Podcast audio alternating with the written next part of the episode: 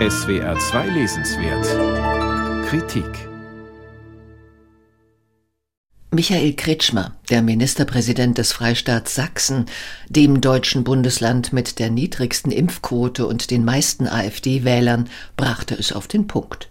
Ja, die Situation ist gefährlich, sagte er im Deutschlandfunk, aber es kommt nicht darauf an, was ist, sondern darauf, was die Leute glauben, was ist.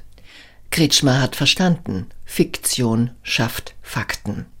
Was glauben die Leute also? Viele glauben, dass der Staat Corona erfunden hat, um sie per Impfung fernzusteuern oder ähnliches. Diese Geschichten erzählen sie sich im Internet. Dort, wo die Algorithmen einer Erregungslogik folgen, wie Samira El-Wasil und Friedemann Karik in ihrem Buch Erzählende Affen schreiben. Dort, wo laut diverser Untersuchungen die Wut das Gefühl ist, das am meisten geteilt wird. Das Besondere am Internet, es bietet Plattformen, Zitat, wo wir erstmals in der Geschichte unserer Spezies theoretisch alle aufeinander losgehen können. So deutlich hat es noch niemand gesagt, das Internet als mögliches Trainingslager für den nächsten Weltkrieg. Eines der interessantesten Kapitel in El-Wasils und Kariks Buch ist in diesem Zusammenhang das über neurechte Narrative. Unter Narrativ ist ein Erzählkern zu verstehen, aus dem sich viele Seitenerzählungen entwickeln lassen.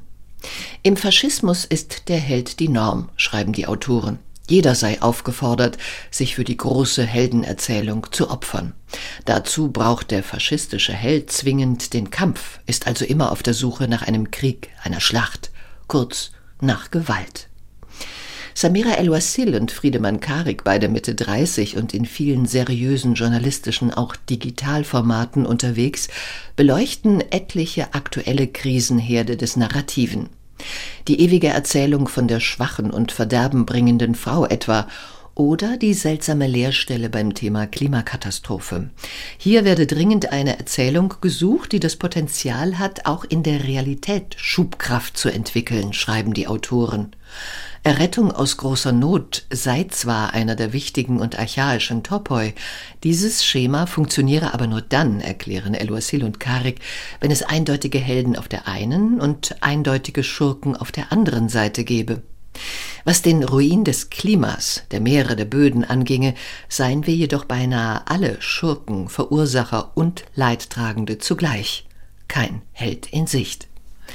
El-Wasil und Karik sind der Ansicht, dass das Strickmuster der Heldenreise dem geläufigsten Schema einer Erzählung von Menschheitskonflikten, bekanntestes Beispiel die Odyssee von Homer, zu eng ist und ersetzt werden müsse.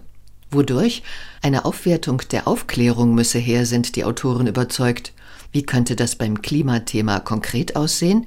Jedes abgeschaltete Kohlekraftwerk, jedes neu gebaute Windrad muss zu einem gefeierten Meilenstein auf der Heldenreise der Vernünftigen werden, empfehlen El-Wasil und Karik.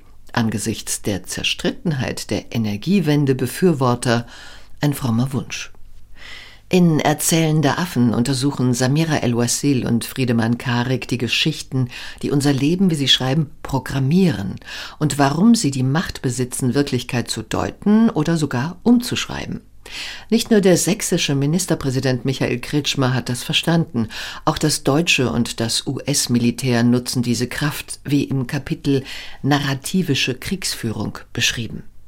Das Buch über die Menschen als erzählende Affen ist in erster Linie eine wertvolle Sammlung und gut geschriebene Zusammenfassung dessen, was es an relevanten historischen und Gegenwartserzählungen gibt, sowie an theoretischer Literatur zum Thema. Aber allein das ist schon eine starke Leistung. Das Buch ist ein Gewinn für alle, die wissen wollen, in welch erzählerischem Rahmen unsere Gesellschaft sich derzeit bewegt.